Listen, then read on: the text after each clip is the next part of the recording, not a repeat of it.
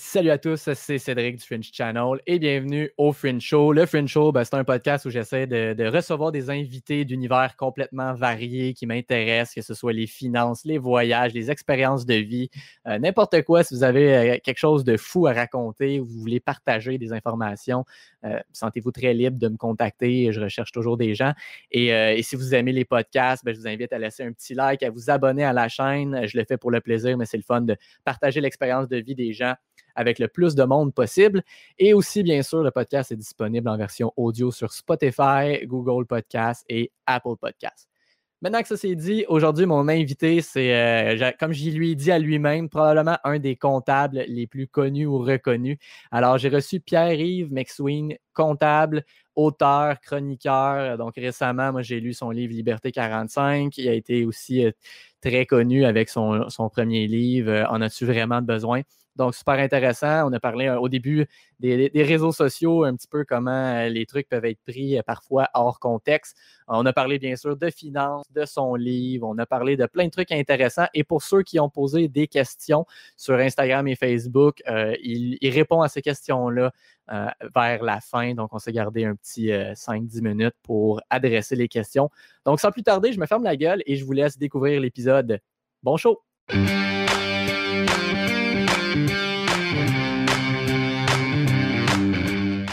Les figurines pour jouer à des jeux du Super Nintendo ou euh, Nintendo Cube ou Ceux-là, tu parles? Ouais. Euh, non, en fait, ça, c'est des Funko Pop. Euh, ça fait un petit bout que j'en ai pas acheté. Moi, quand j'ai commencé ma chaîne YouTube, c'était pour faire des. chercher un projet créatif. Puis je me suis dit, bon, mais je vais faire des, reviews d'objets de collection. Puis j'en ai accumulé une coupe, je dirais, de 2015 à 2018. Là, ça fait un bout que j'ai pas rien acheté. Mais chapeau pour les Power Rangers. D'habitude, tout le monde me dit, hey, t'as T'as des robots en arrière, t'as des, euh, des Transformers. Non, plus jeune que moi un petit peu, mais je me souviens que ça avait fait, écoute, ça avait fait scandale à l'époque. Ben moi, écoute, je pense que t'es es euh, fin trentaine, début quarantaine. J'ai 41, ouais, mais à l'époque, ça avait fait scandale, j'étais plus jeune parce que les parents trouvaient ça violent.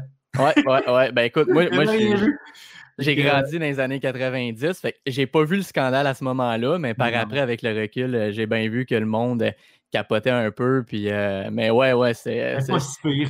Goldorak, t'as pas. Ben, exact. C'est que souvent les parents, surtout aux States, ça a fait la grosse affaire parce que je trouve ça drôle. Aux States, ils ont la culture des guns, mais en même temps, euh, ça les choque de voir de la violence à la télévision. Puis, euh... non, aux États-Unis, c'est une grosse industrie pornographique, mais on est très religieux, puis on a des. Tu sais, c'est. Ouais, ouais. C'est dans leur incohérence. Tu sais. C'est le choix de mots que j'allais prendre, la belle cohérence. Euh, Pierre-Yves, écoute, merci énormément encore une fois d'accepter de, venir sur le podcast qui est très nouveau. Euh, j'apprécie énormément. Euh, je voulais savoir, avec toute ta, ton, honnêteté, ta sincérité qu'on te connaît, qu'est-ce qui te passe par la tête quand un nobody comme moi t'invite à venir sur un, petit podcast comme ça? Ben, moi, il n'y a, pas de, a pas de gros puis de petits. C'est plus une question de temps. Ah, tu vois, la semaine passée, j'ai fait un étudiant de cégep pour son travail de session. Tu sais, fait j'ai pas de j'ai pas de. Moi, je suis pas comme des personnes qui disent Bon, tu sais, moi, quand je faisais des, des travaux, des entrevues avant, euh, ça va être diffusé où, combien de monde. Tu sais, les gens veulent. Ça vaut ça la peine? Moi, c'est plus genre Est-ce que tu rentres dans mon horaire? Mais là, je ne vais pas dire ça puis recevoir 4500 demandes. C'est juste qu'il y en a ponctuels comme ça qui me le demandent, puis ça donne. Ouais. Donc, c'est plus une question d'horaire, puis que ça donne, puis de temps, que de hiérarchie. Tu sais, J'aurais pu recevoir un appel d'une émission de télévision avec grand déploiement, puis leur dire non, ce que j'ai fait ce matin d'ailleurs parce que j'avais pas le temps pour le lundi qui me l'a demandé. OK. Quoi, ça rentre dans mon horaire. Ben écoute, merci, c'est apprécié. T'en reçois-tu pas mal des demandes comme ça, justement? Tu parles d'un travail de cégep. Euh, ben, il y a beaucoup de gars qui se partent. C'est plus masculin, je dirais. Des, podcasts d'opinion, des podcasts orientés aux finances. Puis il y a, euh, j'ai eu des revues puis quand j'ai fait des revues, euh, c'était plus des fois, il y a des, aussi des. c'est bizarre, c'est genre, en effet, les booking, un peu, tu sais, tout ce qui est livre, les gars sont moins là-dedans sur les réseaux sociaux. Et tout ce qui est euh, discussion finance, discussion réalité, je sais pas. Il y a beaucoup de gars qui veulent se partir une chaîne. Et donc, euh, là, je veux pas genrer les choses, mais il y en a. Il y en a. Ben, plus. Mais là, je ne veux pas encourager tout le monde du Québec qui a un podcast à m'écrire. J'aurais pas le temps. Non, je comprends ça. Écoute, euh, c'est sûr que ça ne doit pas être facile à gérer. Mais ce que tu viens de dire pour les gens, euh, il y a un humoriste canadien anglophone, Russell Peters, qui dit euh, dans un de ses shows, il dit Écoute, moi, je, je ne crée pas les stéréotypes, je les observe. il faisait une petite joke là-dessus. Mais, mais... les stéréotypes, il faut les aider aussi parce que même dans le milieu des affaires, si on dit Ah, c'est parce que ce sont des choix naturels, ben non, c'est que depuis qu'on est haut comme ça, on nous met des stéréotypes. Comme moi, depuis que je suis haut comme ça, on me dit Tu vas aimer les petites voitures, tu vas aimer les camions, tu vas vouloir le Mustang, tu vas vouloir. On m'a construit, on m'a jamais dit, on m'a jamais proposé de, jouets ou d'activités qui étaient, euh, disons, tu vas prendre soin des enfants. Tu, vois, tu comprends Il y a comme une espèce de socio-constructivisme qui fait en sorte que on dit que c'est des choix, mais non, les stéréotypes sont construits à la naissance. Juste le rose. Tu sais, l'économie du rose, c'est drôle parce que pourquoi le rose, c'est féminin, puis le bleu poudre, c'est masculin? C'est parce qu'on nous le rentre dans la tête quand on est tout jeune. Parce que dans le fond, notre cerveau, il ne sait pas que le rose, c'est un sexe, puis le bleu poudre, c'est un sexe. Au niveau finance, c'est un exemple que il y, a des il y a des incohérences comme ça qu'on crée, qu'on maintient, et qu'après ça, on, on crée au, libre choix, mais on l'a construit, ce libre choix. Ben écoute, j'ai souvent ce type de conversation-là avec ma blonde, puis euh, elle pourrait t'en parler longuement aussi, mais tu sais, juste ce que tu viens de dire, souvent, ça prend place dès le. Avant la naissance, j'allais dire dès le jour 1, mais avant la naissance, avec le, dévoilement du sexe. Ben oui, il y a une couleur.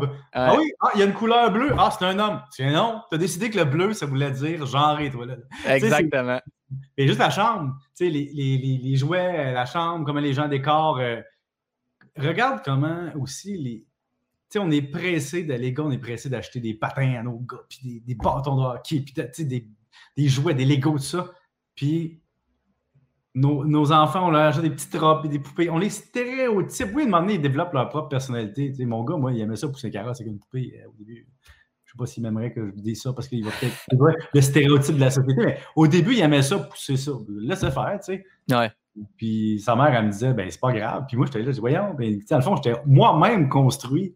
C'était niaiseux, hein, j'étais moi-même construit en disant, pourquoi je donne pas des jouets plus constructifs comme des Legos, tu sais. Donc moi, j'ai acheté des Legos parce que moi, je voulais ça, mais il n'y a pas tant de jouets que mes Legos. Dans le fond, je les ai achetés pour moi. ben, écoute, moi, je suis un de Lego aussi. On le voit pas, mais il y a un gros Millennium Falcon juste ah en haut ici. Ouais. Ah bon, ben merveilleux, c'est le fun. T'as-tu acheté le gros kit, euh, tu sais, avec, euh, qui était 800 dollars, le gros kit de collection? Mais le problème, c'est que mes gars, ils étaient pas... Moi, quand j'étais petit, là, je voulais pas mélanger les modèles. Moi, mes gars, ils ont tous mis ça ensemble. Exactement ce que je voulais pas faire. Et là, j'en ai acheté beaucoup, puis ils les ont tous mélangés. Donc maintenant, j'ai... Tu sais, si un jour, il faut que je les vende, j'ai vendu en lot, puis je dirais à quelqu'un, « Hey, t'en as pour vraiment beaucoup d'argent, mais je peux pas te refaire, c'est trop long, mais si tu mais... je vais te faire un prix.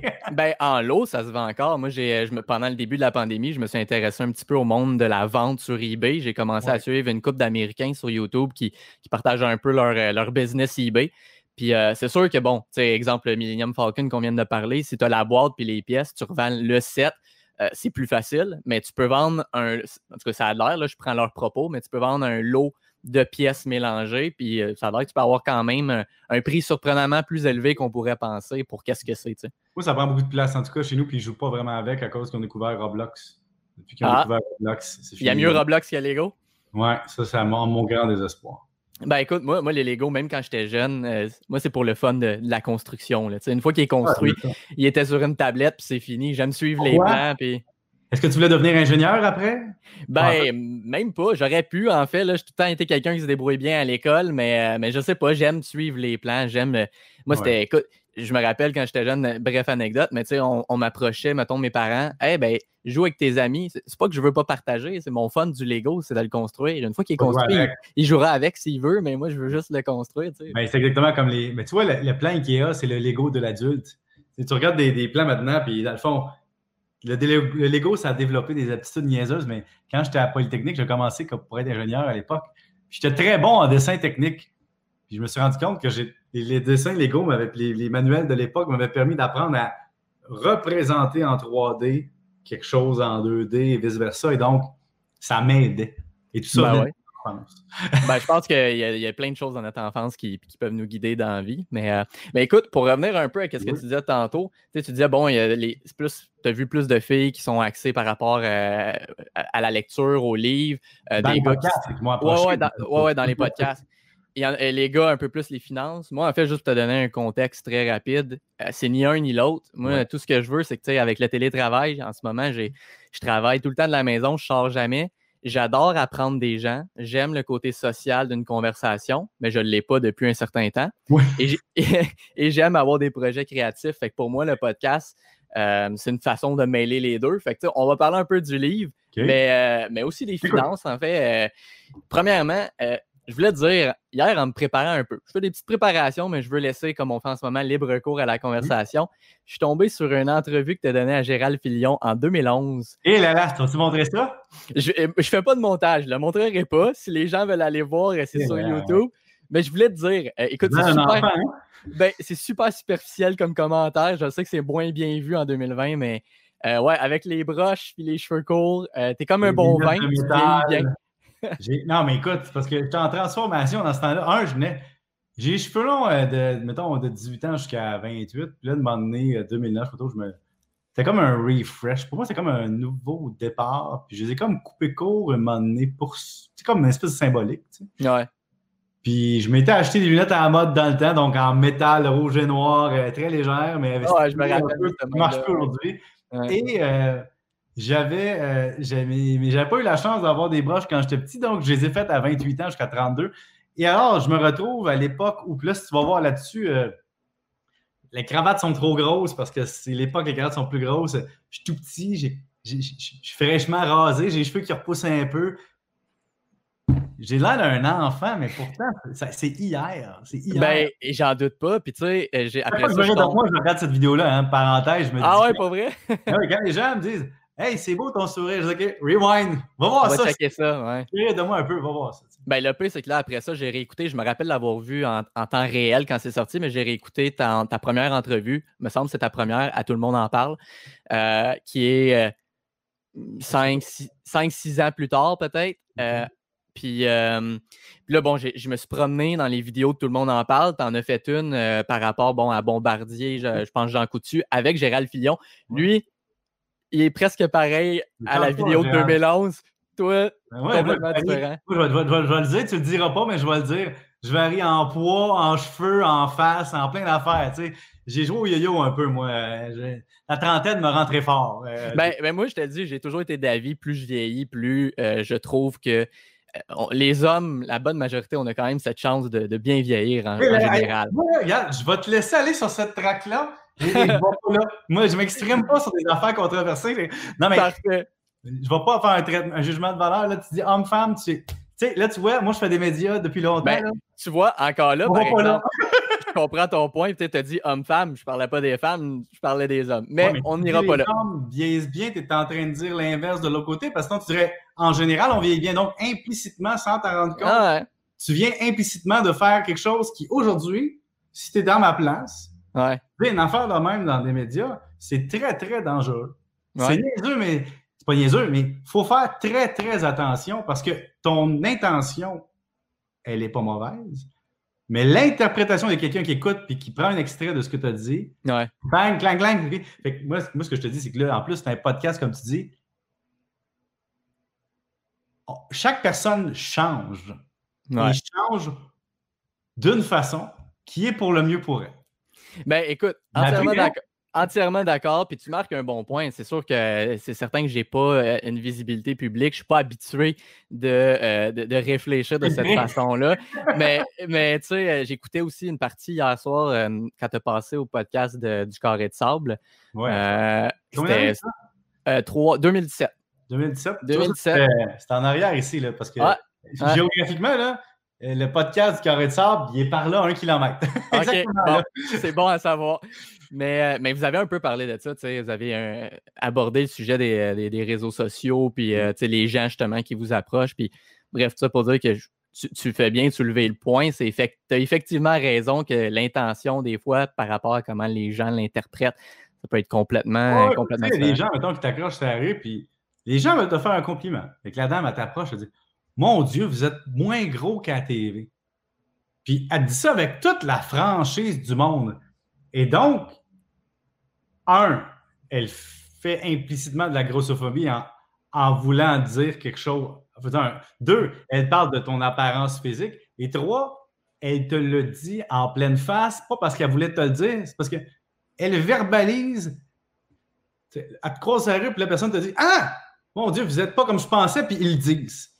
Puis c'est niaiseux, mais il y a ça aussi. Tout ça est rendu compliqué. Puis tu vois, le podcast en 2017 de Carré de Sable, la réalité des réseaux sociaux en 2017 n'était pas celle d'aujourd'hui. Non, non, ça a changé énormément rapidement. Aujourd'hui, il faut être. Faut être. T'as beau être prudent, puis être sympathique, puis dire le tout avec toutes les, les précautions du monde. On dirait qu'il y a toujours quelqu'un d'heurté quelque part, et ça, c'est très difficile. Euh, et, et, tu ne veux pas tomber dans des tempêtes tout le temps pour rien. Donc, ça va aussi affecter ce que les gens vont finir par dire, Ils vont devenir tous édulcorés parce que mm-hmm. il y a un risque. Chaque fois que je fais un podcast comme là avec toi, je prends un risque. Parce que dans je pourrais dire quelque chose de complètement farfelu, quelqu'un prend ce bout-là, le met sur Internet, puis après ça, disent, bien, mettre ça hors contexte. La vie est trafiquée. Donc. Euh, ben, c'est le double tranchant, je trouve, des podcasts. Moi, pour euh, écoute, j'écoute sous-écoute depuis des années avec, euh, Mike, Ward. J'ai vu bien du monde passer et c'est un peu ça, tu sais, parce que le podcast, c'est le fun de, donner aux gens une vraie conversation qui n'est pas formatée pendant, peu importe, 50 minutes, 1 heure et demie, 2 heures. Mais c'est ça, il y a des gens après ça, mal intentionnés, qui peuvent, comme tu viens de dire, qui peuvent prendre un, petit clip hors contexte, le mettre, à, tu sais, le ouais, faire une avec ça. Regarde, le, podcast de Mike Ward, en plus, il est dangereux parce que il est dans une atmosphère de comedy club avec une bière. Donc, les gars, ils parlent entre eux autres, puis les humoristes, les gars, les filles, tout ça. Et ça se peut qu'à un moment donné, quelqu'un dise de quoi parce qu'il a l'impression qu'il est en chum, mais il oublie que ça s'en va sur le web après. Il y a, un moment donné, tu laisses tomber tes gardes parce que tu es en conversation. Comme là, toi et moi, on est en conversation. Mm-hmm. Pour l'instant, il y a juste toi et moi qui sont en conversation. Et donc, on se rend, c'est beaucoup plus facile de, d'être à l'aise et donc de ne pas formater. Mm-hmm. c'est dangereux aussi. Est-ce que, est que ça l'ajoute une source d'anxiété pour toi, dans le sens qu'en 2017, au Carré de Sable, tu disais que tu n'étais pas super à, l'aise, mettons, avec les réseaux sociaux. Tu ne contrôlais pas ça tout à fait. Contrôle euh, rien. contrôle rien. Puis si quelqu'un mm. taillé, puis moi, l'affaire, je parle d'argent. Fait que veux, veux pas, euh, c'est les finances. Puis les finances, mais ça, ça challenge beaucoup de gens. Euh, pour bien des raisons, pour des raisons personnelles, pour des raisons de leur situation financière, tout ça. Veux, veux pas, si j'explique une logique économique ou une logique financière ou comptable ou fiscale, d'un point de vue purement théorique. Je vais juste expliquer comment le, système fonctionne. Ouais. Quelqu'un qui n'est pas d'accord avec le système. Tu sais, je, reçois de la haine constamment. C'est pas euh, seulement ça, mais on en reçoit même pas parce qu'ils ne s'attaquent pas aux propos, ils sont incapables de qu'ils s'attaquent à la personne. Fait que des fois, je reçois des affaires complètement farfelues. Tu sais, euh, il y avait un gars à un moment donné, je peux même pas dire ce qu'il a dit, c'est tellement insultant, c'est tellement pas rapport, mais il avait jugé mon apparence physique et donc il argumentait là-dessus. Espèce de. Puis là, il m'accusait d'être un, un fou parce que lui, il trouvait que je tapais ses nerfs. Tu, peux rien faire, tu contrôles pas. Ben, ça, c'est sûr, tu peux rien faire, mais es-tu capable. Euh, tu passes-tu par-dessus sans trop de problèmes, puis euh, tu n'y accordes pas trop d'attention, ou il y a des journées où tu trouves ça plus rough? Ça dépend, c'est qui? Il y en a qui sont des trolls notoires, eux, il n'y a rien à faire. C'est. S'ils sont dans le sous-sol, là, chez leurs parents. ils, aimeraient ça, ils, être payés pour faire ça. Non, mais il n'y a, rien, a rien qui va arriver. Ils, se valorisent comme ça de descendre du monde. Puis si tu leur donnes un peu de viande, ben, ils vont ils vont t'attaquer tout le temps. Ça, ça me. Ceux-là, tu sais, je les écarte assez rapidement, même tes blocs à demander parce que quand c'est juste de la haine, tes blocs. Mm-hmm. Mais euh, ce qui est plus dur, c'est quand on t'attribue des choses euh, qui ne sont pas les tiennes, c'est-à-dire des, des, dires, des, des pensées, euh, par des personnes qui ont une, une visibilité, mais surtout un, un, reach en bon français, et qui vont déformer ce que tu es et déformer tes propos et, ça, c'est choquant. Et dans le monde des médias, ben, qu'est-ce que tu veux? Ce qu'on réalise, c'est que tout le monde sourit. Médias, humoristes, peu importe. Tout le monde sourit, tout le monde est bien fin dans. Mais ça, ça demeure des humains. Et derrière les humains, il y a derrière la, force publique ou leur visibilité publique ou ce qui dégage comme image, il y a un humain qui peut être totalement différent et qui va te serrer la main une journée. Puis, mais dans le fond, quand il va. S'il a à te blâmer ou à te frapper dessus, il va te frapper dessus. Tu sais, je, c'est humain, c'est comme dans la vraie société, euh, c'est partout comme ça, tu sais, puis je l'accepte, mais des fois, c'est tough de tout en se faire rentrer dedans juste parce que c'est comme de mise de le faire. Donc, je sors un livre, je sais exactement qui va le critiquer, je sais exactement l'angle, je sais exactement pourquoi, je sais exactement pourquoi ils font ça. Ben, c'est correct. Mais moi, si quelqu'un sort un livre, je ne vais pas aller le planter. Je vais juste pas en parler si j'aime pas ça. Tu comprends-tu? Ah, ouais. C'est ça qui est dommage parce que, tu ce que, tu partages comme information, justement, la, story qui avait fait en sorte que, bon, tu m'avais vu, c'était quand j'ai partagé le livre en disant, je trouve qu'au secondaire, ou du moins en secondaire 5, j'ai eu tellement de... Moi, je suis un gars qui adore lire, puis pourtant, il y a tellement de livres au secondaire que j'ai pas aimé. J'ai trouvé ça lourd de les lire. Et euh, je ne dis pas que tous les jeunes triperaient lire sur les finances. je comprends que même, moi, c'est un intérêt qui est, arrivé quand même. comme tout le monde te dit sûrement toujours, j'aurais aimé que ça arrive un peu plus tôt. Heureusement, je suis encore jeune. Mais, euh, mais ça reste que je trouve que tant qu'à avoir des lectures obligatoires, ben ça ou ce type de lecture-là, ben moi je parlais de ton livre, mais ce type de lecture-là devrait être obligatoire. Là mais faire partie du cursus, mais pas inciter, parce qu'il faut faire attention, puis je l'ai vécu moi-même. Sais, l'école, c'est la seule place où on impose une culture générale. Ouais. Donc, est-ce qu'on pourrait imposer une culture générale élargie, pas seulement des œuvres, puis des essais littéraires ou des essais socio-économiques d'un patron, juste dire au monde, voici comment le système fonctionne. Mais tu vois, le livre comme le mien pourrait très bien fonctionner en lecture complémentaire dans le nouveau cours qui parle de finances personnelles, c'est au, au secondaire 5 qui existe maintenant. Mais, mais ce que je peux dire, c'est que il y a beaucoup de résistance sur une affaire avec les finances, puis le cours aide un peu, là. C'est qu'il y a beaucoup de gens dans le système de l'éducation qui croient dur comme fer que de parler d'argent dans le système, c'est de créer des contribuables au service de la machine. Alors que, je te donne un exemple, les livres que j'écris, ce sont beaucoup plus des livres au service du contribuable pour se protéger contre la machine et de se faire une place là-dedans. Alors, une fois que j'ai dit ça, là, deuxième accusation qui va venir, ça va être tu prônes l'individualisme au lieu du collectivisme. Et si j'en rajoute une autre couche en disant Ouais, mais si chaque personne individuellement, on s'aide, collectivement, on va s'améliorer. Et là, ils vont me rajouter une troisième critique qui est Pourquoi tu n'écris pas sur la révolution en place, de revoir le système et tout ça? Puis je leur donne tout le temps le même exemple. Quand tu lis un livre de recettes de Ricardo, est-ce que tu le critiques parce que dans la recette de dans la recette de sauter au carré, il n'y a pas de critique de l'industrie agroalimentaire dedans. Mais non, parce que Ricardo, sa mission, son travail, c'est aider les gens à cuisiner facilement, euh, se décomplexer avec des outils faciles. Donc, Ricardo nous aide à nous intéresser à la cuisine, à faire. Mm-hmm. Alors, moi, mon but, c'est d'intéresser le monde aux finances. Mais revoir le système, c'est tellement à plus grande échelle qu'on se sent tellement impuissant oui, je peux aller Piketty, là, puis je vais aller réfléchir sur Mais au bout du compte, il n'y a, aucun changement. Tandis que quand quelqu'un lit un livre qui m'écrit quatre ans plus tard, puis il dit J'ai lu ton livre en 2016, puis en 2020, j'ai 30 000 d'épargne, puis j'ai plus de dette de consommation, puis j'ai ça, puis j'ai ça, puis j'ai ça. Lui, il dit J'ai acheté un livre 20$, puis j'ai changé ma vie parce que c'est pas moi qui ai fait les choix, c'est lui, mais ça a remis en question certaines affaires, puis aujourd'hui, il voit la conséquence. Ouais. Alors, moi, c'est ça que je cherche. Je cherche pas à dire je vais devenir le porte-étendard de la révolution, puis je vais porter le drapeau, puis je vais aller me battre pour, prendre la Bastille. Tu comprends? Ben, puis me semble, me semble je, ne me rappelle pas si je t'ai entendu le dire quelque part ou si c'est écrit au début du livre. me semble que c'est dans le livre, mais tu es assez clair là-dessus. Là, tu le dis, regarde, je suis pas en train d'essayer de, de, parler, de débattre sur le système qui est en place. Je suis juste en train de dire comment s'en sortir à l'intérieur de ce système. Comment, comment tu peux, jouer? C'est comme lire un jeu de, jeu de société tu commences par comprendre les règlements, puis après ça, tu joues. Puis là, il y a quelqu'un qui joue avec toi qui dit Moi, je suis pas d'accord avec le règlement du jeu. Oui, ça, je suis pas d'accord, puis je peux être comprendre, puis je peux être compréhensif, puis tu as raison, le jeu est tout croche. Mais là, c'est un autre livre. Ouais, c'est ça, c'est un autre. On joue, on joue Monopoly, là.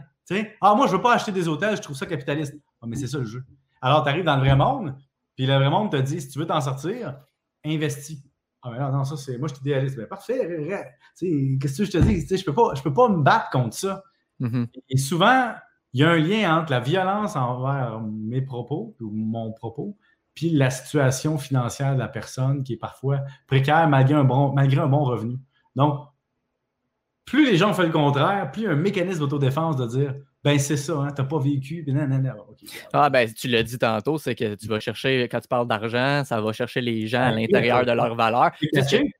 Pardon? caché, là. moi je te regarde là. Tout ce que je sais, c'est que tu as 5000 pièces de bebel dans ta chambre, mais, mais je ne sais pas rien d'autre. Donc, les mhm. c'est le seul portrait de nous complètement invisible si on n'en parle pas.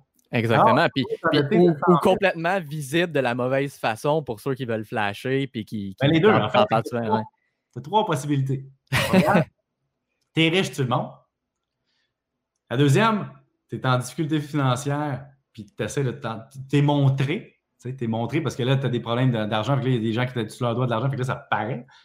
Et espèce de format entre les deux où tu es soit bien, soit pas bien, mais tu n'en parles pas, puis tu vogues encore. Mm l'ostentatoire. Tu as l'ostentatoire parce qu'il est dénoncé qu'il ne paie pas ses paiements. Puis tu as la personne dans le milieu qui peut être riche, pauvre ou peu importe, mais qui arrive assez pour que personne n'en parle. Ouais. Et tu as raison que dans, dans il y a un quatrième, c'est l'ostentatoire pauvre, c'est-à-dire quelqu'un qui en jette, qui a plein d'affaires, mais que finalement, il n'y a pas une scène. Puis souvent, c'est les, les faillites les plus retentissantes parce que les gens s'en sont jamais doutés, mais tout ça était lié à soit du crime organisé, euh, soit de l'endettement massif, soit une business qui fonctionnait bien à un moment donné, mais qui a planté. Mm-hmm. Donc, être ostentatoire avec ta richesse, c'est une arme à deux tranchants parce que le jour où tu te plantes, ish. Mais quand tu n'es pas ostentatoire et tu te plantes, le monde te pardonne. Ouais.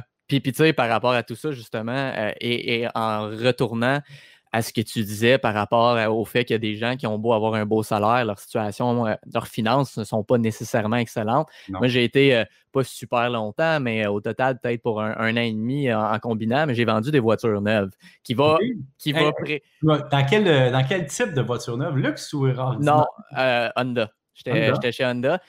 qui va Écoute, même moi, j'ai commencé à m'intéresser aux finances alors que j'étais, j'avais déjà un paiement de voiture. Euh, mmh. Chose que, bon, des fois, il faut atteindre un, un fond pour, euh, pour apprendre et remonter. Euh, c'est un choix, hein? c'est un choix de financement mmh. parce que moi, j'ai payé ma voiture comptant que j'ai achetée cette année, usagée, mais j'aurais très bien pu me dire sais-tu quoi? Je vais la financer. Parce que, dans le fond, c'est tout le temps un coût de financement. J'ai une maison. Si je décide de payer ma voiture content, ça veut dire que je n'ai pas payé ma maison. Et donc, si dès que tu as une dette quelconque, le financement de voiture n'est pas grave. Ça dépend comment tu l'organises et à quel montant. La ballon. Oui, exactement. La ballon, j'en ai vu des ballons. Puis euh, justement, où je voulais en venir, c'est que, bon, j'ai plus de paiement de voiture, j'ai pas l'intention d'en reprendre. Je partage pas mal. Euh, quand je dis je partage, j'ai appris par plein de gens comme toi euh, en lisant des livres sur les finances personnelles. Puis bref. Mais j'ai vu quelqu'un, puis aucun jugement ici, là, je lance pas de pierre, mais très, très brièvement, le gars, 150 000 par année, puis a besoin d'un co-signataire pour une voiture à 40. C'est spécial. C'est quand même un bon montant pour une voiture, mais ça représente quand même 10 000 de plus qu'une voiture raisonnable dans le marché d'aujourd'hui. Et donc, c'est pas une. Si tu gagnes 150 000 et que tu n'arrives pas au niveau du financement, pose-toi une question.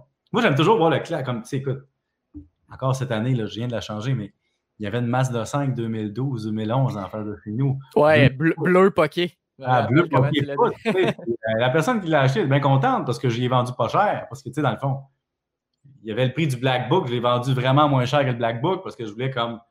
Je voulais pas me retrouver avec me faire dire que j'ai vendu cher à quelqu'un. Puis là, tu sais, c'est une voiture de 8 ans, c'est une voiture de 8 ans. Tu sais, as ce qui va avec. Tu te donnes les plus d'hiver, va-t'en, puis il n'y a pas de trouble.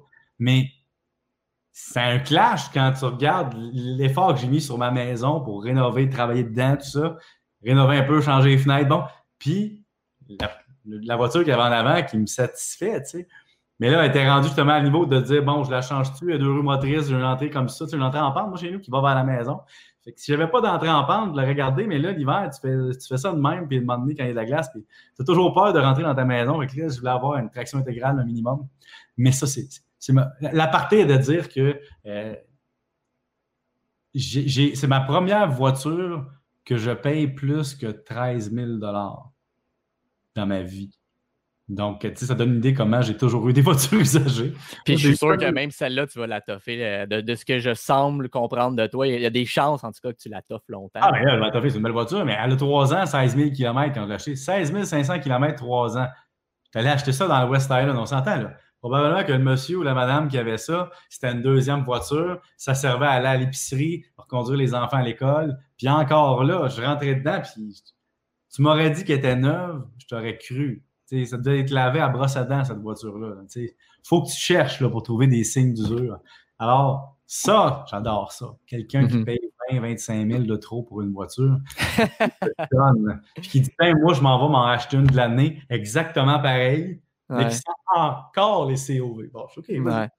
Ben, je te dirais que même moi, à la, fin, quand je vendais des voitures, c'est pas pour ça que je suis parti, mais tu as toujours cette espèce de conflit d'intérêt à l'intérieur de toi-même parce que justement.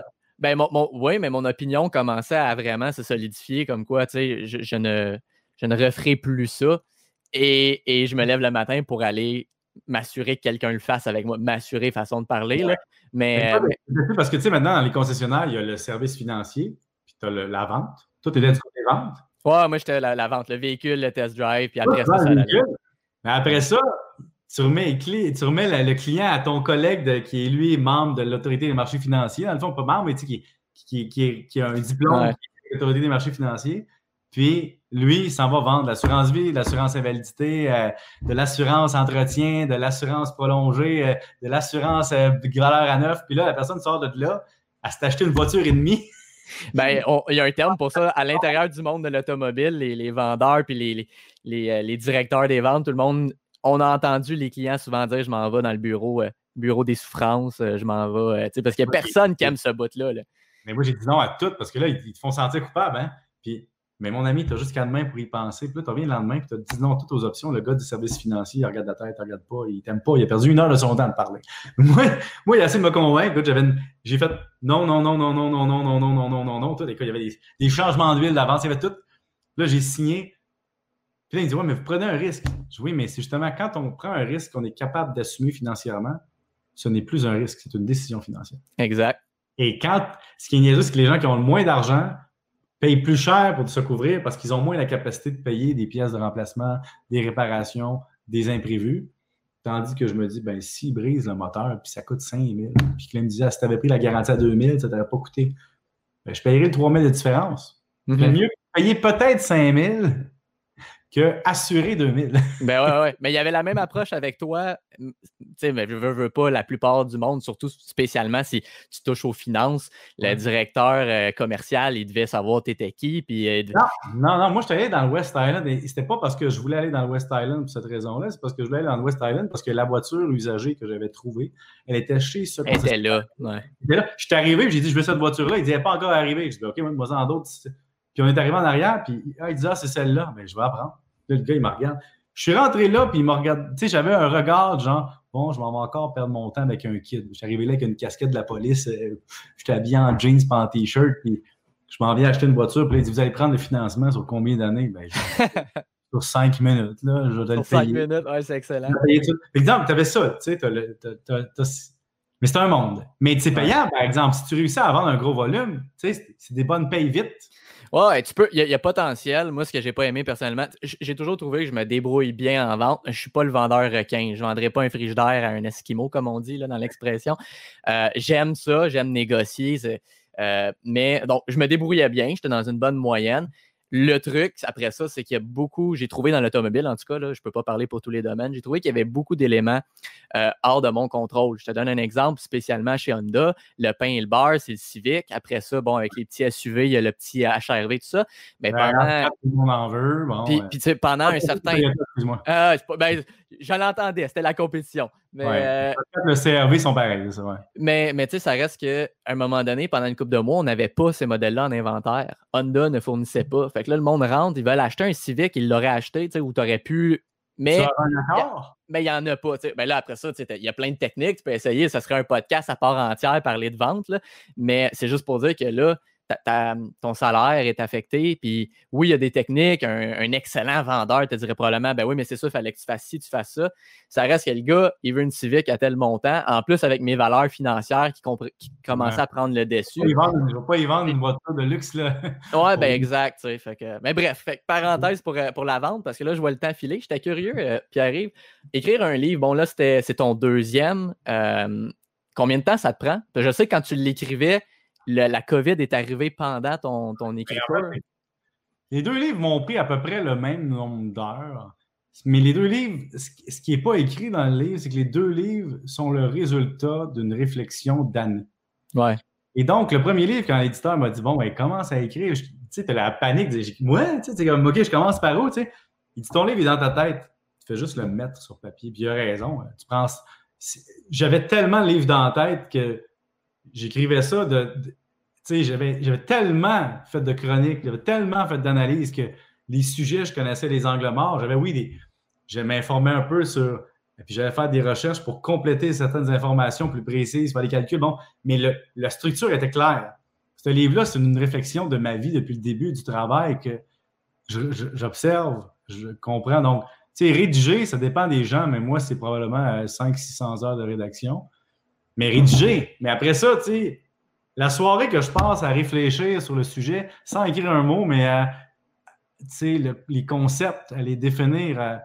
Je te donne un exemple dans le livre, il y a le concept des trois R, tu sais, qui est dans le fond, qu'est-ce qui fait que tu as une valeur marchande en dollars pour ton employeur? Ben, tu as, le rejet, il n'y a personne qui veut faire la job, tu as, la reconnaissance un peu dans le sens que la rémunération est basée sur ta performance, puis les vendeurs de voitures, c'est un bon exemple. On reconnaît ton travail parce qu'il y a un lien entre le travail et la performance.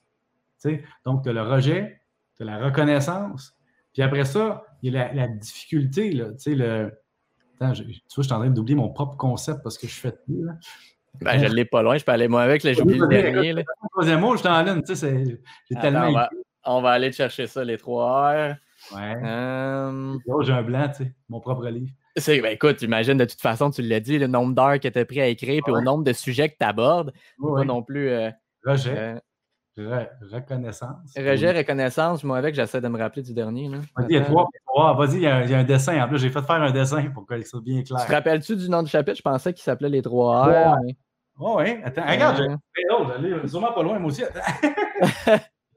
Hey, un podcast, le gars, il parle de son livre, mais il a oublié un concept de son propre livre parce qu'il en a trop fait. Je vais y aller. Je vois le plan VI.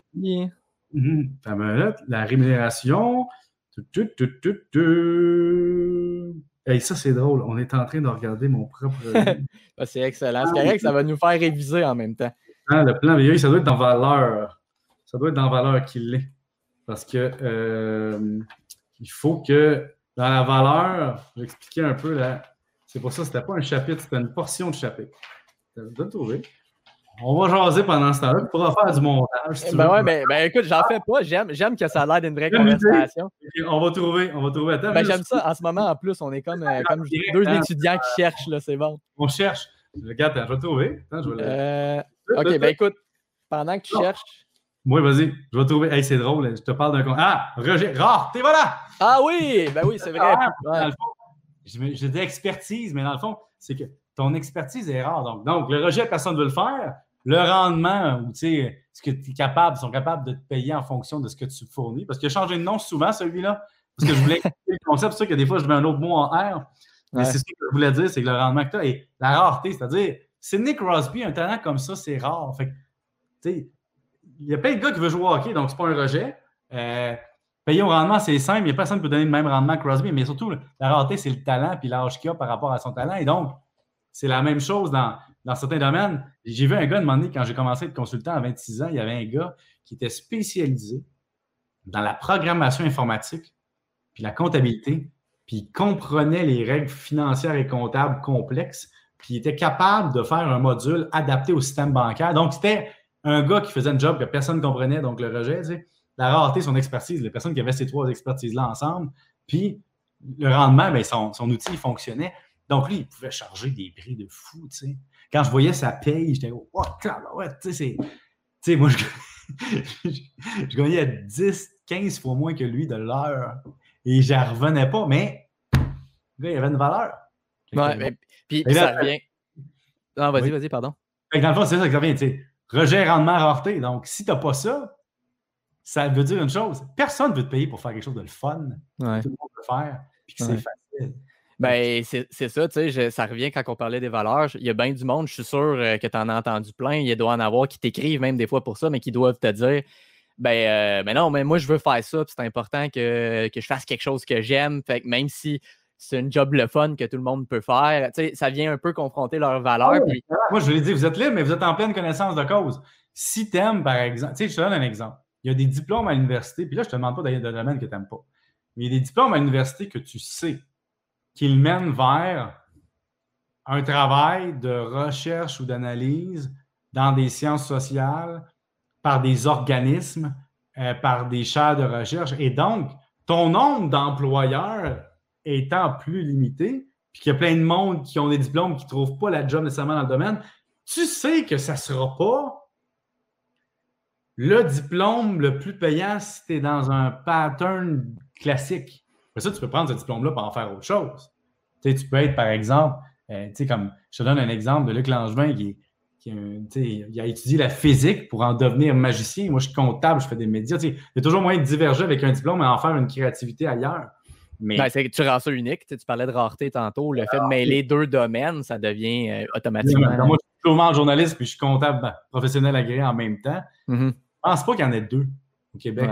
qui fait les deux formations en partant. Tu es probablement un des comptables les plus, euh, les, plus connus ou reconnus. Hein. oui, mais peut-être, mais sauf que les comptables, vous sous-estimez. Les comptables sont. Moi, je les sous-estime pas. Puis j'étais d'accord avec ton point dans la première entrevue, à tout le monde en parle. exact. J'aime beaucoup les comptables encore. Je les aime encore. Je travaille avec eux autres tout le temps parce que même moi, je suis rendu à engager des comptables parce que je ne suffis pas à la tâche de gérer mes propres affaires. Fait qu'imagine, je suis spécialiste en comptabilité et en finance, puis j'ai fait de la fiscalité, mais je m'engage un bureau comptable pour faire ma tenue de livre parce que j'ai calculé que ce n'était pas rentable pour moi de faire ça. C'est trop de temps par rapport à l'argent puis le temps que je peux aller mettre ailleurs. Donc, moi-même, comme comptable, je sous-traite ma comptabilité comme si un maçon faisait faire sa brique autour de chez eux par une autre compagnie. Ouais, C'est un peu ça. C'est quand, même, euh, quand même intéressant comme concept à, analyser et à observer. Euh, écoute, je, veux me garder un petit cinq minutes à la toute fin. J'ai pris euh, quelques questions de, gens sur les réseaux. Mon rendez-vous est décalé après. bon, merveilleux. Écoute, moi, je pourrais te parler des heures. là. J'ai rien touché encore. je, me, prends des notes au cas où, tu sais, mais c'est correct. J'aime ça, la conversation. mais j'étais curieux si on parle, exemple, euh, justement, de, Tu parlais un petit peu de l'effet de levier quand, quand tu abordes plus vers la fin du livre, euh, bon, les différents types, le travailleur autonome versus l'employé versus euh, l'hybride, tout ça. Mmh. Après ça, tu parles des types d'investissement. Tu disais que toi, dans ta situation, tu as vu que ton, ton, salaire, en fait, tes, revenus professionnels et les actions sont plus bénéfiques pour toi que si tu commences à acheter tout plein d'immobilier. et tu au moment où on se parle dans l'histoire du Québec et dans ma situation personnelle. Donc, Exactement. Puis moi, je, sans être un expert comme toi, avec les connaissances que j'ai, j'arrête pas de dire que justement, les finances et les, investissements, il n'y a pas un one-fit-all glove. Là. C'est, tout le monde peut avoir une situation différente. Mais tu as parlé de. Les gens qui réussissent en immobilier vraiment beaucoup puis qui se vendent de leur parcours ont acheté à une époque leur premier immeuble quand c'était presque donné parce qu'ils ont eu la chance pour ou c'était pas donné pour eux autres dans ce temps-là comme personne, mais ça a augmenté à cause de taux d'intérêt. Puis là, ils en ont acheté un autre, puis un autre, puis un autre, puis un autre. Vous voyez, regarde, je suis devenu multimillionnaire. Moi, mais aujourd'hui, là, en 2020, je te mets au défi de faire pareil. Tu es un jeune, va t'acheter un duplex de 650 000 à refaire, mets 20, 20, 20, de mise de fonds, donc plus que 100 quelques mille de mise ouais, ouais. Non, non, c'est pas évident. Essaye d'arriver, puis de les rénaux, puis tu sais, comme, les boomers ont laissé aller l'immobilier, puis ils ont revendu ça, puis un peu délabré, mais au gros prix. Puis là, les gens qui achètent ça maintenant, ils se font dire les fondations sont finies, ça c'est 80 000. Il faudrait refaire l'électricité. Ah, le toit est pété, les fenêtres sont croches, il faut pieuter le building. Là, les jeunes, ils réalisent que, OK, un vieux building pas entretenu, il y a un gros prix à ajouter à ça.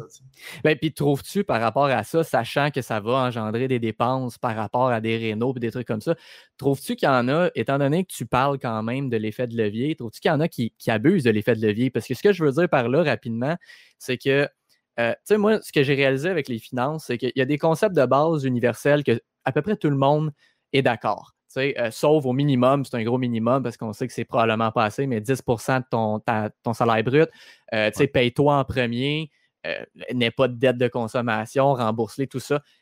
Après, où je vois où il y a une divergence, c'est quand vient le temps de parler d'investissement plus poussé. Je vois autant des gens comme Jacques Lépine et Yvan Cournoyer du Club d'investisseurs immobiliers du Québec qui prônent à fond d'investir avec l'argent des autres puis l'effet de levier dans le tapis. Pardon? Être vraiment à côté, oui. Être vraiment à côté. Et de l'autre côté, je ne sais pas si tu connais l'Américain euh, Dave Ramsey. Bon, j'en prends, j'en laisse de son, discours, mais lui, c'est l'inverse. C'est le plus que tu es capable de mettre de cash, même sur, euh, sur l'immobilier, pour ne pas être à côté. Euh, lui, c'est ça qui encourage. Il dit Je comprends qu'on ne peut pas tout payer une maison cash, mais si vous êtes capable, faites-le. Puis sinon, mettez le plus gros cash down possible. Puis bref. Est-ce que tu trouves qu'il y a des gens qui abusent? Je vais donner quelques exemples pour qu'on voit les, les divergences. Moi, j'ai une société, OK, Inc.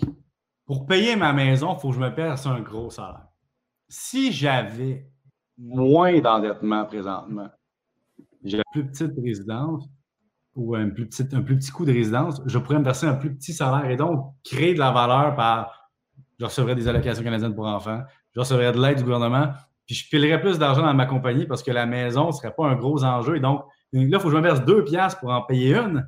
Parce que, donc, pourquoi je me leverage? Pourquoi j'utilise l'effet personnellement? Moi, c'est pour dire, ben, j'ai un immeuble à revenu avec un taux d'intérêt que je paye présentement de 1,4% J'ai un locataire au deuxième qui occupe dans l'espace total en pied carré de l'immeuble 37,5% de la superficie à peu près. OK? Donc, il y a 37,5% de mes intérêts qui sont déductibles. Ça ne me sert à rien de devancer des paiements comme un fou pour finalement me retrouver avec un taux d'intérêt dérisoire par rapport à ce que je pourrais faire comme rendement ailleurs. Le risque que j'ai, c'est que cette dette-là, elle reste. Donc, le jour où les taux d'intérêt augmentent, moi, je, moi, je, me fais rentrer dedans plus. Mm-hmm. présentement, je pourrais dire que mon ratio d'endettement doit être de, je te dirais, comment je pourrais calculer ça? Euh, je dirais 2,5 sur 1. J'ai 2,5 d'actifs pour 1 de dette. Sais, à peu près, le calcul, mais ce sont toutes des dettes hypothécaires. J'ai deux immeubles. Donc, mes immeubles sont, sont hypothéqués à moins de 20% à, plus de. Excuse-moi, je recommence. Les immeubles sont hypothéqués à moins de 80% donc j'ai mis plus que 20% de cash down. J'en ai deux. J'en veux pas plus. Parce que dans le contexte où on est présentement, la région de Montréal, je trouve que c'est déjà trop cher. Il y a la COVID, il y a plein d'affaires. L'immobilier, mais j'en veux du leverage pour deux raisons. L'immobilier te permet de t'endetter sur une plus grande valeur. Je te donne un exemple.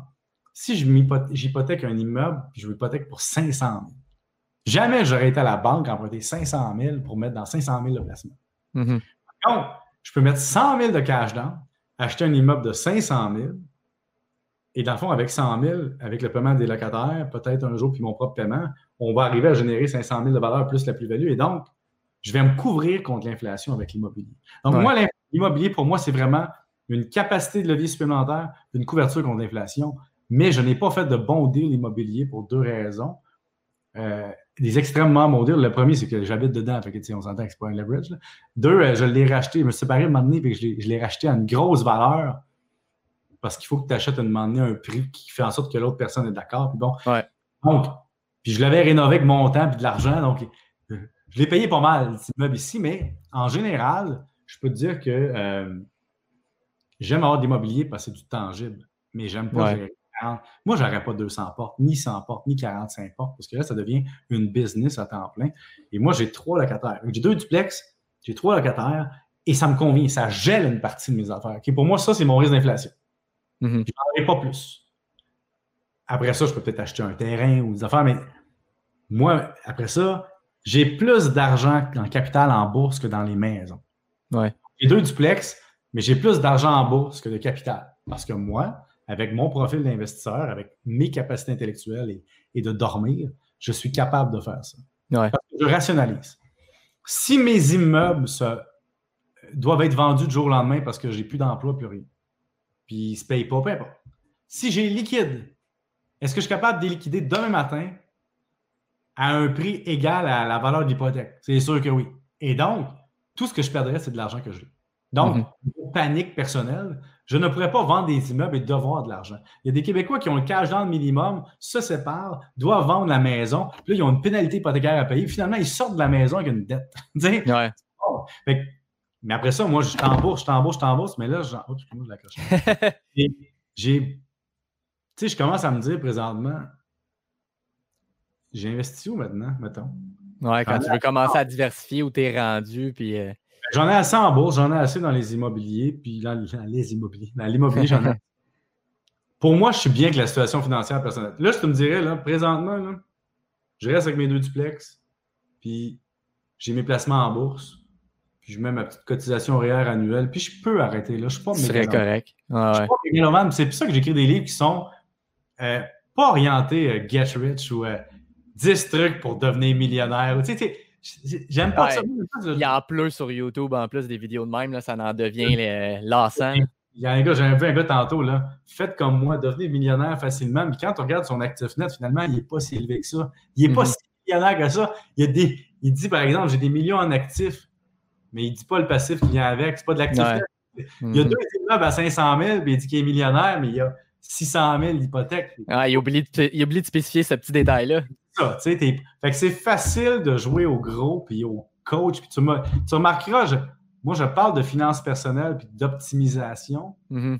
mais jamais je ne veux tomber dans Hey, fais ça puis tu vas devenir riche. Non, la liberté 45, c'est c'est la voie pour être plus libre à 45 ans en fonction de tes revenus. Et je te dis pas à 45 ans, ça te prend un million ou 500 000. Ou, non, je dis juste, voici le pattern de la société, comment il est fait, puis voici ce qu'on doit faire à quel niveau d'âge. Ouais, ouais.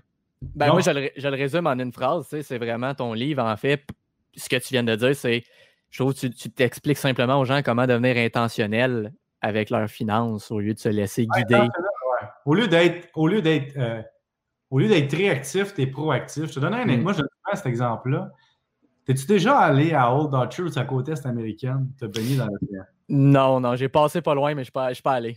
Et l'eau est frette, puis frette avec un F majuscule. puis tu rentres là-dedans, puis tu as deux façons d'affronter une vague frette. Donc, le, monde financier. Tu Rentrer dedans avec confiance, hein, puis tu rentres dans l'eau froide, puis tu, tu, tu, plonges dans la vague. Ou tu y vas, puis la vague te frappe, puis là, tu souffres. Et tout est un mindset.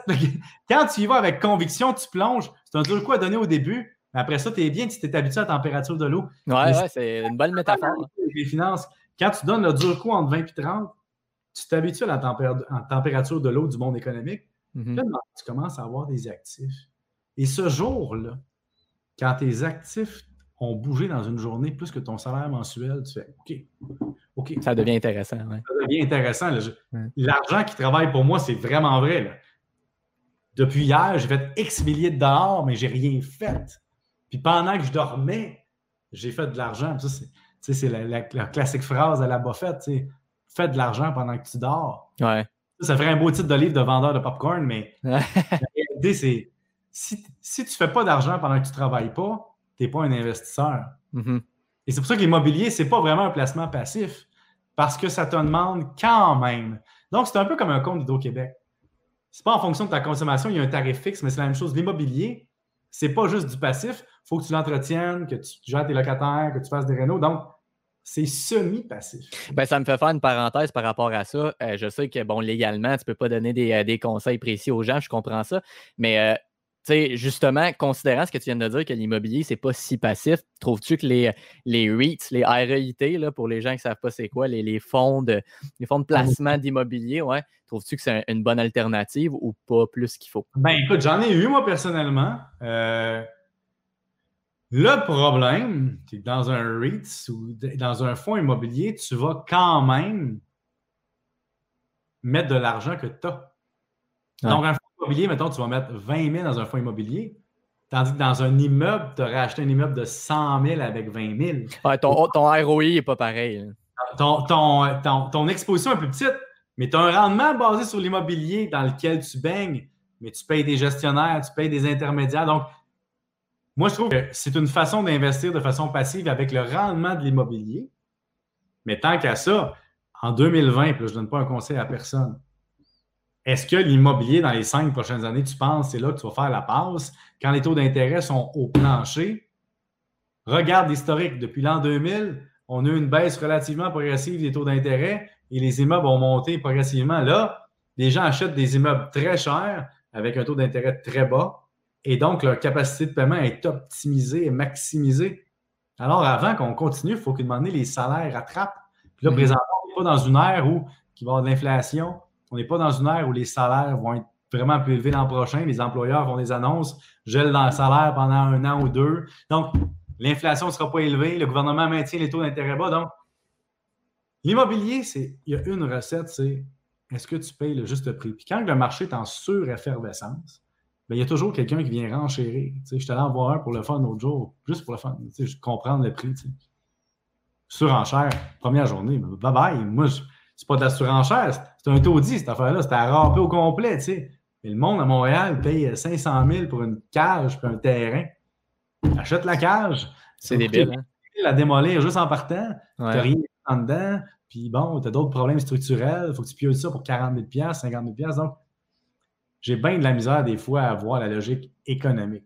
Ah, on entend souvent les, euh, les big shots qui, partagent leurs grosses réussites, mais ceux qui, ont eu des gros échecs, on les entend un peu moins, mais ils existent quand même. Hein. Moi, ce que je pourrais dire, c'est, puis là, le monde des coachs immobiliers, même pas toujours pour ça, mais si tu es rendu à faire de l'argent en donnant des trucs aux autres qui vont acheter dans les marchés, qui vont rentrer en compétition avec toi, c'est peut-être parce que tu es conscient qu'il n'y a peut-être pas tant de.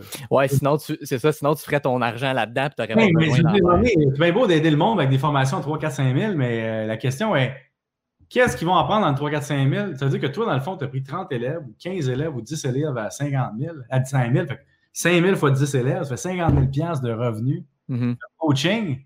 Et finalement, tu vends d'une forme de rêve pour aider les gens à se bâtir un rêve mais qui, qui fait le plus d'argent avec ça?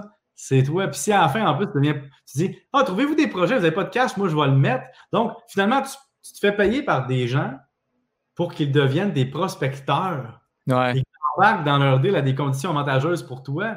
Est-ce que c'est 100% quelque chose que j'aime? Ça dépend. Il y a des bons coachs immobiliers, puis il y a des moins bons coachs immobiliers. Il y a des vendeurs d'immobilier dans, dans, la logique de coach. Puis il y a des gens qui veulent vraiment juste partager. Pour vrai, ah ouais. faut savoir. Mais c'est un outil marketing quand même pour certains. J'ai un petit exemple là-dessus, mais avant que j'y aille, juste pour que je puisse euh, gérer un petit peu dans ma tête où on va aller avec ça. Combien de temps à peu près qu'il nous reste euh, avant que tu doives nous quitter? Ben, euh? on va y aller pour, mettons, les 11 ans, 5 Moi, mettons, on vit du vin, il faudrait que je sois parti. OK, parfait. Mon exemple rapide, qui n'est pas tout à fait juste pour l'immobilier, mais qui, touche à ce que tu viens de dire et qui revient, je reviens au carré de sable, mais vous avez parlé un petit peu, tu t'expliquais que euh, moralement, éthiquement, toi, tu ne te vois pas justement, puis avec raison, moi je comprends entièrement, commencer à être payé par des, euh, des marques ou whatever pour. Non, mais exact. La nature de mon travail ne fonctionne pas. Je me suis offert vendeur de chars usagés, ils m'ont offert, c'est sûr, moi je fais la promotion des voitures usagées. J'ai eu des offres de banque. non, je ne peux pas. Ben, puis, tu sais, euh, notre. Euh, je, vais, je vais nommer un nom, mais notre, tu connais Kevin O'Leary, le Canadien qui était. Euh, lui, écoute, j'ai pas poussé à fond la recherche pour savoir si les, montants que je vais donner sont vrais, mais tu sais, on le voit au, Dragon, ou la version anglaise, qui, qui donne des conseils aux gens, puis qui dit, tu sais, il leur dit des fois, tu es, un sell-out, puis il ne faut pas que tu vendes ton branding, tout ça. Mais si tu connais la plateforme Cameo, tu connais ça, Cameo? Je pense qu'il vend, des capsules à 1000 dollars par vidéo et il lit un texte. Il lit littéralement un texte. Fait que toi, tu as ta compagnie, tu payes 1000 pièces à Kevin O'Leary pour lui faire dire euh, Peux-tu lire euh, Cédric Inc. est merveilleux, son produit est fantastique, il vous aide à faire ci, ci, ça. Puis tu peux trouver des compilations sur YouTube de Kevin O'Leary qui dit. Ah chaque, puis il dit jamais ah, tu sais, je suis dans un caméo. Euh, c'est tout le temps, hey, nice shout out to this company. Euh, leur produit, c'est fantastique. Et là, c'est là où ton, ton, ton, ton, branding, je dis pas qu'aucun de ces conseils sont, sont bons, mais tu dis après ça, je te prends moins au sérieux. Là, je sais que tu es payé à chaque fois. Ce système-là, il est là pour sauter bonne fête au monde contre l'argent. Ouais, et puis pour ça, c'est correct, mais lui, il utilise ça. Moi, je fais pas ça, mais je, je l'ai fait pour deux, trois personnes à la date, puis je l'ai fait gratuitement. Il m'a écrit un courriel, puis tu souhaiter bonne fête à mon père parce qu'il aime bien ton livre. Ben oui, tu sais ça, c'est vraiment une question personnelle d'entrer là-dedans ou pas. Là. Mais, oui, tu as raison. Quand, quand tu es payé pour faire quelque chose, tu, viens altérer ta marque parce que tu es biaisé. Je te donne un exemple de Kevin qui est. Tu sais, il dit, il dit J'achète jamais de café. Tu sais, I never buy a coffee. Puis là, il donne son truc sur euh, un site. Il dit C'est de l'argent perdu, nanana, j'achète jamais un café. Non, mais tu as une compagnie que quand tu arrives, il y a un café qui t'est servi. C'est pas honnête par rapport au travailleur moyen. Acheter du café, c'est un waste of money. Mais non, c'est sûr, toi, tu arrives chez des clients, ils t'en donnent un, tu arrives au restaurant, quelqu'un qui t'en paye un. Ah, Moi, j'en achète des cafés parce que c'est non matériel dans mon budget. Et lui, c'est ça qu'il devrait dire. Il est milliardaire ou je sais pas, millionnaire, peu importe. C'est quoi sa fortune exacte? Parce que ça aussi, il y a des grands, il y a des grands, euh, des grandes valeurs derrière ça dont on ne connaît pas la valeur pour vrai mais euh, j'ai aucune idée de sa fortune personnelle, je ne l'ai pas analysé. Mais tu tu peux pas jouer quand tu es multimillionnaire à faire semblant que tu chips sur deux piastres. Ben, puis c'est parce que ça, mêlé à l'histoire du caméo de tantôt, bref, c'est. Puis c'est pas juste pour parler de Kevin, mais pour que les gens comprennent que des fois, ceux qui te font miro. Pardon? un beau personnage de TV. Ouais, ouais, ben exact. Mais pour que les gens comprennent que des fois, les, les, les, milliardaires qui veulent te faire miroiter des choses, ils manquent souvent de transparence. Avec ton exemple de café, c'est exactement ça. En plus, lui, il n'a pas besoin de faire ça. Je sais pas. Là, je rentre pas dans Kevin parce que je ne veux pas l'accuser personnellement. Je parle d'avocat. Non, non, mais c'est ça, je dis, c'est pas pour parler de lui en soi. Non, non, mais je te donne un exemple de dire lui, à télévision, moi, ce que j'aime, lui, sa valeur, c'est d'être nasty. sais. Lui, là, c'est le méchant du panel. sais. Puis lui est allé faire. Il est allé faire Shark Tank aux États-Unis. Ouais, je pense que ouais, ouais. Bon, tu vois, c'est comme un. Lui, c'est le gars que tu payes pour avoir l'air mean, tu sais, puis qui va dire ce produit-là n'a pas d'allure, va-t'en chez vous, puis ça. Il fait de la bonne TV, Kevin. Il faut y donner mhm. ça. Ben ouais, ben ouais. C'est pour ça qu'il est là. C'est pour ça qu'il est là. Puis il y, a, le gentil, puis il y a le méchant, puis lui, c'est le méchant. Avec, Puis tu sais, il y a des produits dans Dragon's Den, je m'excuse, j'ai déjà vu des produits qui n'ont aucun bon sens, puis qu'ils le mettent à la TV juste pour que les dragons puissent complètement démolir le modèle pour que ça fasse un bon show de télé. Ben, ça, ça, prend ça. Il y a demandé une madame, elle se pointe avec six gourdes, six bouteilles. Puis il dit C'est quoi ça C'est un kit, c'est un kit de, de, de, sentiments ou d'intention. Il dit Pardon. Elle dit Mettons, elle dit une journée qui fait que, que je suis heureuse. Je prends cette bouteille-là, saisis l'air, je la referme, puis je marque happiness.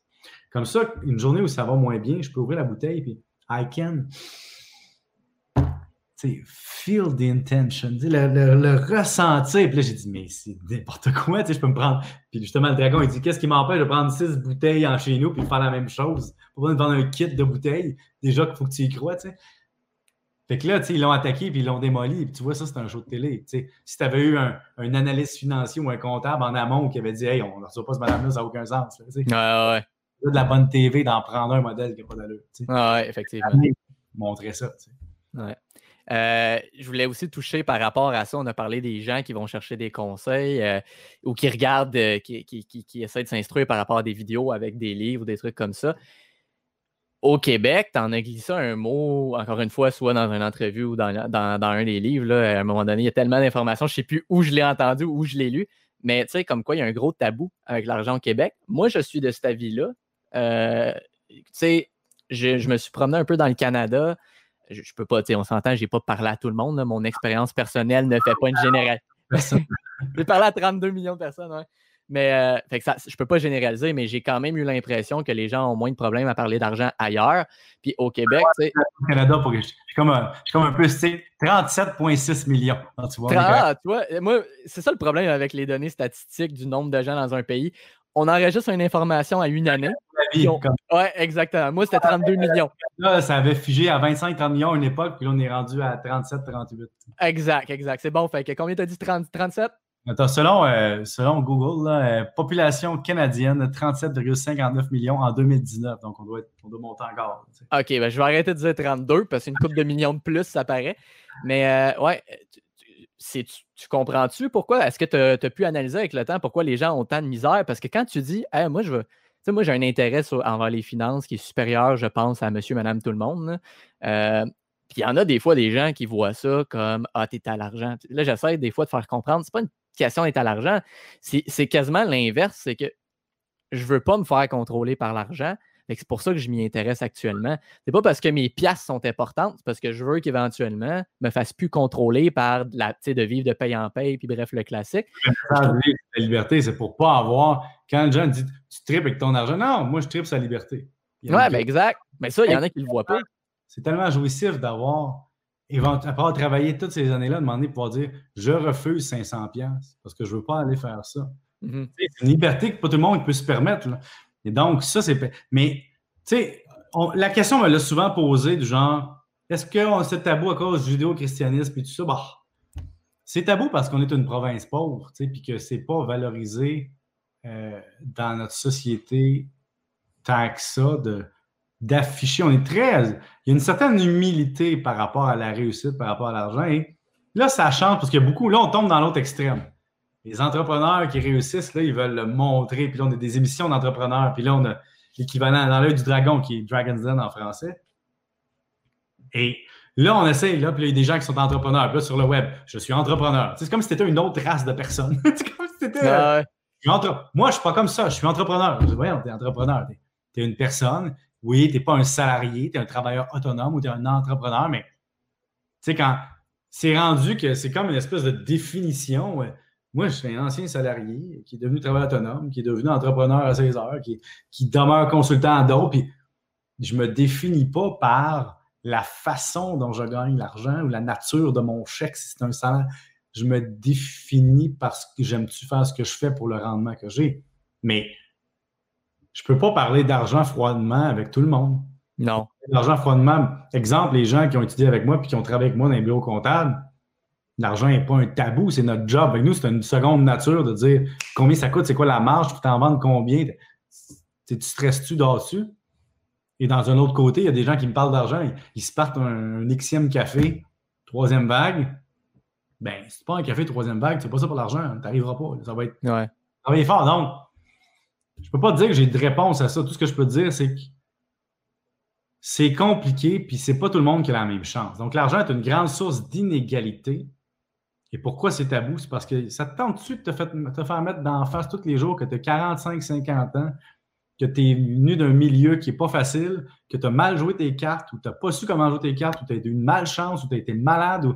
puis que là, aujourd'hui, je te mette d'en face que hein, qu'on va parler du sujet qui, te challenge chaque jour c'est sûr que c'est dur. Donc, c'est beaucoup plus facile de parler d'argent avec des gens qui en ont qu'avec des gens qui n'en ont pas.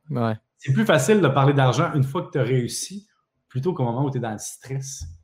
Et je déteste la pensée magique, des, solutions magiques, des gens qui cherchent le scheme pour être riche vite. Il n'y en a pas. C'est du travail, c'est du temps, c'est de ben, C'est ça que j'ai découvert euh, récemment. Puis je sais que j'ai tout à apprendre de toi. Pardon? Tu as eu ton argent hockey? Non, non, non. Euh, je ne suis pas le hockey, mais, mais je sais qu'en ce moment, en plus, Gary Vaynerchuk aux États-Unis, ceux qui le suivent, ils n'arrêtent pas de parler de cartes de hockey. Fait que je suis sûr qu'il y en a plein sans savoir pourquoi, comment, se sont mis à acheter des cartes de hockey parce qu'il y a un gars sur Instagram qui a dit acheter des cartes de hockey. Fait, bref, ça, ça, touche un peu le sujet. de compagnie, on ne sait pas. Tu sais. Ouais. Tu vois des aussi à cause d'une situation, une portion chance, une portion liquidité, une portion situation. Puis si on faisait le même modèle d'affaires aujourd'hui, il se planterait. Pourquoi? Mm-hmm. Parce qu'ils ont eu une anomalie de marché un jour, ils ont été là, ils ont été meilleurs que le marché, puis il y avait moyen de faire de l'argent vite parce que le marché n'offrait pas le service. Mais dès que le marché devient mature, t'es fait. Et donc, mm-hmm. c'est pour ça que les projets au Dragon, il y en a plein qui flopent parce que c'est le fun comme émission de télé, mais c'est pas. Tu t'en vas pas à la télé donner la recette de ton succès, puis tu sais, dire à tout le monde, hey, on va bien là, puis on a besoin de 20 000 pour 50% de notre compagnie. Voir que tu vas donner 50% de ta compagnie pour 20 000 C'est un très bon modèle d'affaires. Tu vas garder ça pour toi. Tu vas attendre d'avoir du vrai besoin de gros cash pour un vrai besoin de développement. Ouais. Ben, puis où je voulais en venir avec ça, c'est que tu as, des gens qui. Ça, c'est pas la première fois que je le dis, mais des fois, j'entends, ouais, mais tu sais, moi, de toute façon, l'argent, ça ne m'intéresse pas. C'est pas important pour moi. Non, en fait, ça ne m'intéresse pas, mais quand mon propriétaire vient me collecter son loyer à la fin du mois, au début ouais. T'as pas le choix, tu sais. Si j'ai du bonheur, je dis, moi, moi, moi l'important pour moi, c'est le bonheur. OK, mais ton bonheur, il se paye comment? Puis au Québec, il n'accepte pas un chèque de bonheur. Non, c'est ça, c'est ça. Ben, il n'y a personne qui accepte des dollars, autre chose que des dollars. Puis ça revient à ce que tu disais tantôt, c'est un peu la, pensée magique. Puis, puis quand on me dit j'aime pas l'argent, comme, comme excuse pour pas le gérer, je, ben, moi, je, moi aussi, j'aime ça faire des, métaphores, des analogies par moment. Puis je dis, ben, tu sais, j'aime pas changer la couche d'un bébé, mais il faut que tu le fasses pareil, c'est important. Puis le caca brun va rester là, tu sais. Exact. non, mais tu as raison, puis tu sais, dire, moi, je parle l'argent. Non, mais comprends que si tu t'occupes pas, puis j'ai dit ça dans une, entrevue récemment, j'ai dit, si tu t'occupes pas de tes affaires, le monde des affaires va s'occuper de toi, puis c'est pas toi qui va gagner. C'est pas toi qui va gagner, c'est, c'est fait pour que tu perdes. Fait que, si tu fais ça, tu perds la course. Fait que c'est fait pour que tu te plantes. Donc, si tu t'en occupes, tu vas réussir à rester dans le jeu un peu. Mais ce qui est fou, c'est que rendu à mon âge, puis là, je suis rendu, là, je suis rendu à l'âge, je me dis, ah, 50 ans, ça en vient dans 9 ans, je suis rendu là. là. puis là, je me dis, rendu à mon âge, tu peux faire des choix grâce à tout ton passé. Mais j'ai juste 41 ans. Alors, quand les gens me disent, je vais commencer à regarder ça à 35 ans, hey, 35 ans, c'est vieux, il faut que tu commences là, là. Et c'est pour ça que j'ai écrit ce deuxième livre-là. C'est pour marquer le point que le 20-35 ans, c'est tellement. C'est primordial, oui ce que j'aime, moi, de, le fait de le faire en livre, mettons de ton côté ou du mien, juste de, te recevoir comme ça dans un podcast, c'est que j'ai réalisé quelque chose. Encore une fois, c'est basé sur simplement mon expérience personnelle. Euh, c'est dur. Pardon? En comptabilité, euh, on faisait des tests, on appelait ça un test of one, c'est-à-dire qu'on fait un exemple et qui s'extrapole. ouais, ouais, ben, c'est un peu ça, malheureusement. Ça a, ça a bien des défauts, mais ce que je veux dire, c'est que je trouve qu'il est dur d'aider les gens autour de soi. C'est dur d'aider quelqu'un qui n'a pas demandé ton aide. Puis je n'essaie pas, de, pas de le forcer. Tu sais, je ne commencerai pas à parler de finances à tout le monde. La seule chose, c'est que des fois, dans mon entourage, il y a du monde qui arrive. Puis, ah, mon Dieu, ça prend, du, ça prend du cash pour faire du cash. Puis, j'arrive pas. Puis, il y a juste les riches qui peuvent faire de l'argent, mais en même temps, ça t'en souvent parlé, là, on parle de saltimbanque et compagnie, mais tu les vois partir en voyage continuellement. Euh, puis tu sais, je suis pas à l'abri de ça, j'ai fait des erreurs financières euh, pas mal dans le passé, mais tu les vois acheter des bébelles, des cossins, ces mêmes gens-là viennent te dire que c'est compliqué, puis c'est donc dur de, faire de la richesse. Puis là, tu essaies de donner un conseil, mais on dirait que le conseil, il rentre dans l'oreille puis il sort de l'autre. C'est ce que j'aime d'un. Pardon?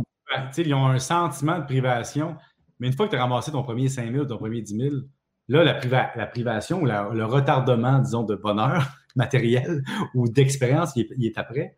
Mm-hmm. Je dirais bien plus que c'est, tu sais, payer des bébés, c'est une affaire avec l'argent que tu as, mais, tu sais, de décider de travailler moins que la moyenne, à un salaire inférieur à la moyenne pour avoir une qualité de vie, mais tu empruntes sur ta qualité de vie future magistralement. Et donc, présentement, en ayant 41 ans, tu arrives au moment où tu sais, j'ai eu ce constat-là l'année passée. Je n'ai plus besoin de rien. C'est vraiment spectaculaire parce que, par exemple, je l'ai ma table tournante ici, là. Je l'ai ma troisième guitare. Je l'ai mon divan. Sais, je, l'ai ma table à cuisine. Je l'ai ma machine à café. Et donc, mon besoin matériel à partir de maintenant, c'est de me débarrasser d'objets et simplement de réparer et d'entretenir ce que j'ai. Mm-hmm. Alors, je n'ai plus de quête matérielle nouvelle. Et, ça, ça m'a frappé. Ma quête matérielle, c'est de faire mes joints de briques dans la maison. Mais je n'ai plus de quête matérielle nouvelle. Donc, imagine, une fois que tu as fait toutes ces affaires-là, tu arrives à un âge où tes placements travaillent pour toi. Ta réputation est établie dans ton travail, donc tu peux charger un salaire qui a du sens, un, un prix qui a du sens. Et tu n'as plus besoin de, t'acheter ta première laveuse, ta première sécheuse, ton poêle, ton frigidaire. Tu sais, tout ça au début, quand tu commences dans la vie, c'est comme un. Tu sors de chez tes parents, puis bang, ta vie te rentre dedans pendant cinq ans. Il faut que tu achètes, tu achètes, tu achètes pour. Bon, ça me prendrait ça, ça me prendrait ça, ça me prend un couteau, ça me prend un coffre à outils. J'ai tout ça. J'ai ouais. de rien. Et donc, je suis rendu une situation, es rendu à une situation à un âge où tu as plus d'argent, tu as plus d'actifs, tu as plus d'actifs qui travaillent pour toi, tu as plus de valeur. Mais ça, si tu ne le travailles pas pendant 20 ans, c'est tellement décourageant. Oui, puis ça, ben, c'est malheureusement, on est dans une époque particulièrement sur la qui, est beaucoup alimentée par la gratification instantanée. Fait que de commencer à réfléchir à dans 20 ans, euh, la plupart du monde ne le font pas parce que ouais, mais j'ai besoin d'être heureux là. C'est trop loin. Puis c'est pas moi, je vois pas ça comme la privation, je vois ça comme je me donne une tape dans le dos pour demain. Je te donne un exemple. Euh, T'as-tu déjà acheté quelque chose de gros, quelque chose de cher, mettons, là, mettons 300-400$? Ouais. Puis là, tu arrives chez vous, là. Puis là, tu étais content en caisse. Tu es comme, oh, tu sais, je l'ai, c'est à moi. Puis là, tu arrives chez vous, tu te déposes ça à la table, puis tu as un sentiment de vide. Moi, j'ai vécu ça. De dire, pourquoi j'ai acheté ça? Pourquoi je voulais ça? Je n'avais pas vraiment besoin, mais tu sais, comme, je sais pas, il y a comme un, un grand sentiment de vide. Puis j'ai souvent fait cette joke-là en conférence, j'ai comparé la sexualité avec la consommation il y a comme un build-up. Tu as une excitation interne que tu ne comprends pas, c'est corporel. Puis une fois que le bien est consommé, excuse-moi de bien, une fois que tu as consommé l'acte, ben, une fois que tu as consommé, c'est exactement la même chose. Tu, reviens sur Terre et tu dis Pourquoi? Ben, pas pourquoi. Non, mais pas, pas, pour l'acte sexuel, mais pour l'objet. Le parallèle, c'est que c'est une excitation qui est semblable. C'est un build-up. Et puis des fois, tu te dis pourquoi cet achat-là, pourquoi cette relation-là, pourquoi c'est un peu la, le même, la même réflexion derrière. Ouais, ouais. Je peux pas entrer dans le faux. Tu vois, là, je pourrais être mal cité. Là, il y a quelqu'un qui pourrait prendre un extrait et mettre ça tout croche. Donc, tout ce que je voulais dire, c'est l'excitation, des fois, c'est d'avoir un objet, c'est temporaire. Si tu vas chez vous, puis tu réfléchis un peu. Ouais. Puis tu as parlé de ne plus avoir de quête d'objets matériels. On n'ira pas là parce qu'il nous reste euh, cinq minutes, mais c'était juste pour spécifier au tout départ de notre conversation, quand je t'ai parlé de ton entrevue en 2011 à RDI, c'était pas pour te parler de ton apparence, même si c'est ce qu'on a fait. Je voulais aller dans la surconsommation parce que tu as jasé de ça, puis j'étais curieux de, savoir comment tu voyais ça dix ans plus tard, si ça l'avait évolué. Ce sera peut-être pour un, autre épisode, une autre vidéo éventuellement, mais, euh, mais c'est ça. Je voulais que tu saches que c'est là où je m'en allais. Euh, écoute, si tu permets, euh, les cinq dernières minutes, c'est des questions, il n'y en a pas une tonne, trois, quatre questions euh, très simples. je les pose comme on me les a données. tu vois, il y en a une première, peut-être que tu l'as déjà fait, puis je suis juste pas au courant, que ça pourrait être une réponse très rapide. As-tu déjà pensé faire des capsules, exemple, sur comment budgéter pour des jeunes adultes? On parlait du secondaire tantôt, pour les ados, quelque chose comme ça. De quoi de simple, de voici comment faire un budget? Bon, moi, je suis un, un, travailleur comme toi, tout ça. Puis là, je travaille beaucoup. Donc, si je fais des capsules, c'est pour qui? L'intérêt de qui? Pour... Si je le fais, c'est que je vais. Tu sais, j'ai pensé, je vais m'équiper en podcast comme toi, à dire quelle caméra je prends. Bon, mais présentement, je suis rémunéré pour faire ça. Mm-hmm. Je vais aller cannibaliser mon contenu pour le faire bénévole par moi-même. Ouais. bon point. Mm-hmm. Donc, c'est pour ça que je ne le fais pas, mais ça m'intéresse. OK. des outils de budget, il y en a plein. C'est que le problème du budget, c'est pas, pas de ne pas savoir comment le faire. C'est d'avoir la volonté de le faire. la, discipline de le suivre aussi. Ouais. De le suivre beaucoup plus que de le faire. Tout le monde peut faire un budget à 95% je dis ça de même. mais, mais, j'ai réalisé quand même qu'il y a des gens pour qui, des fois, des gens qui n'ont jamais touché aux finances, dans leur tête, c'est plus compliqué que ça l'est vraiment. Ils ne savent, ils savent pas. mais C'est super simple. Tu t'envoies, tu as un PDF euh, Mhm. Mais dans toutes les postes de dépenses possibles qui ne peuvent pas exister, le truc pour toi, c'est d'aller chercher l'information, de dire des super restaurants, bon, combien je mets vraiment par mois? Puis là, tu vas peut-être fouiller pour dire, ah, j'ai mis cela là, OK, je fais une estimation. Puis là, tu te rends compte que tu ne peux pas ou tu peux. Ouais. Merci pour cette réponse-là. Deuxième, en fait, je vais mêler deux questions ensemble, vu que bon, les, les REER et les CELI, c'est comme les Batman et les Superman des, du monde des finances. Les gens les connaissent par nom, mais ils ne savent pas tous les détails. Euh, donc, deux questions mêlées en une. On me demandait euh, puis là, je sais que c'est très vague, fait que, on, on, ira avec une réponse brève, mais en 2020, avec la COVID, REER ou CELI, et lequel des deux est le mieux pour s'accumuler un, cash down de maison? C'est comme on parle le temps. Et là là, c'est une question large. Un, toute chose étant égale par ailleurs, le REER et le CELI sur une vie, si, si ton remboursement REER, tu le réinvestis, puis que le CELI, tu le laisses grandir, à montant égal, c'est relativement au bout d'une vie, relativement égal. Là où j'ai un gros bémol, c'est que si ton taux d'imposition présentement marginal est faible, va pas sacrer ton argent dans ton REER, profite-en pour en mettre dans le CELI. Parce que, mettons, un taux d'impôt très faible, mettons, je sais pas moi, en général, euh, tu sais, le, le petit taux marginal, à un moment donné, disons qu'il est à 37% mais c'est plus payant de mettre derrière quand tu es à 53,31 et après ça, quand tu vas être à la retraite, puis tu vas te rendre à un plus petit taux de décaisser, donc tu vas avoir créé de l'argent juste par la différence de taux.